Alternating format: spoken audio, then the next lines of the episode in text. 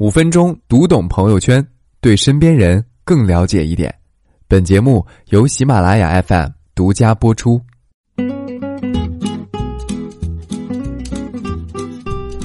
喜马拉雅的听众朋友们，大家好，我是辉哥。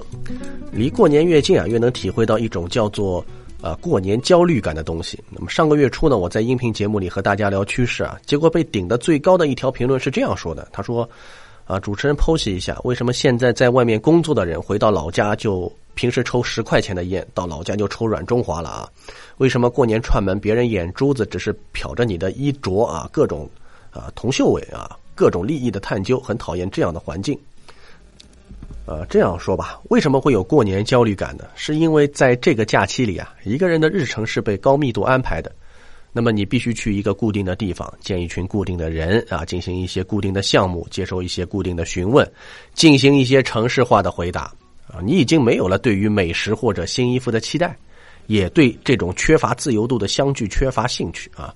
你唯一能在意的事情，那就只有面子啊。前段时间，那我这里的民警经常过来提醒说：“哎呀，年关将近，记得关好门窗，因为没混好的人可能会偷一票回家过年。”呃，看到新闻里有什么偷盗抢劫案，那个小区里的阿姨妈妈就会评论说：“哎呀，果然是要过年了呀！”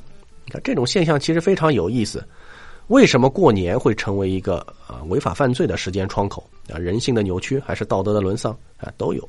但还有一个原因，面子在这个时点成为了一个亟待解决的问题啊！他要衣锦还乡啊，证明自己混得不错。啊，极端状态下，他可能会左右善恶，还还好不多啊。大多数情况下，他只是让人有些虚伪。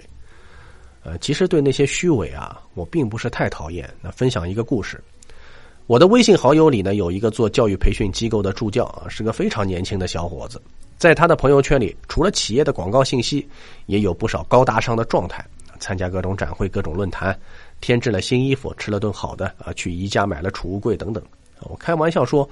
我说，从朋友圈里看，你们单位一点都没有遭遇经济寒冬啊！一个助教啊，都能过得跟主教似的啊！他沉默了一会儿，说：“他说这是给我爸妈看的，那个储物柜一千二百九十九，他搬回家的是旁边一百九十九的那个。那顿在苏浙会的聚餐照片分批使用，零敲碎打发了一个月。这爸妈打电话来问：啊，你过得怎么样啊？他说挺好的，好成什么样啊？你看朋友圈呢？”啊，真挺好的，我们身体也好，你别挂念啊，你也多注意身体，多休息啊，这就是整个的对话。然而，在过去的一年里，哪有那么多好？啊，夜晚的地铁里，有人拿着解聘通知；街角的麻辣烫摊位前，有人用电脑做着 PPT；手机那边，每个人都混得风生水起。那事实上，许多人只是报喜不报忧而已。啊，这几天呢，小伙子一边抢车票，一边打包各种礼物。在我看来，有些礼物太过浮夸，而且也未必要那么多数量。啊，但他说了，这个我妈说，亲戚朋友里我混的最好，不多弄点，肯定说我抠啊。我曾经反对过这种面子啊，当时说，呃，我说对父母来讲，子女能回家看看就是最大的安慰啊，就算报喜不报忧也是一种孝顺，但要注意尺度啊，别搞得自己灰头土脸、苦不堪言。啊，有些评论也说不要盲目攀比啊，死要面子活受罪。这个观点和那位留言的网友一样啊，叫平时抽十块钱，到老家就抽软中华，还到处吹牛，啊，太假了。好就好，差就差，老老实实讲嘛。能老老实实讲吗？后来我接触了许多需要回家的呃年轻人，有装修工，有洗车工，也有做公众号的，也有在直播平台当所谓的网红的。他们在十二月吃粥喝汤，就是为了在一月衣锦还乡。把自己装扮成平时吹的那个样子，因为老老实实讲，除了让爸妈发愁着急，自己讲自己混的不好，什么用处都没有。还因为老家都是势利眼，老老实实讲，家里人就会受欺负，回去显得光鲜一点。整整一年，村里人都会对他家礼让三分，撑这个面子有没有用？其实是真有用。啊，另外呢。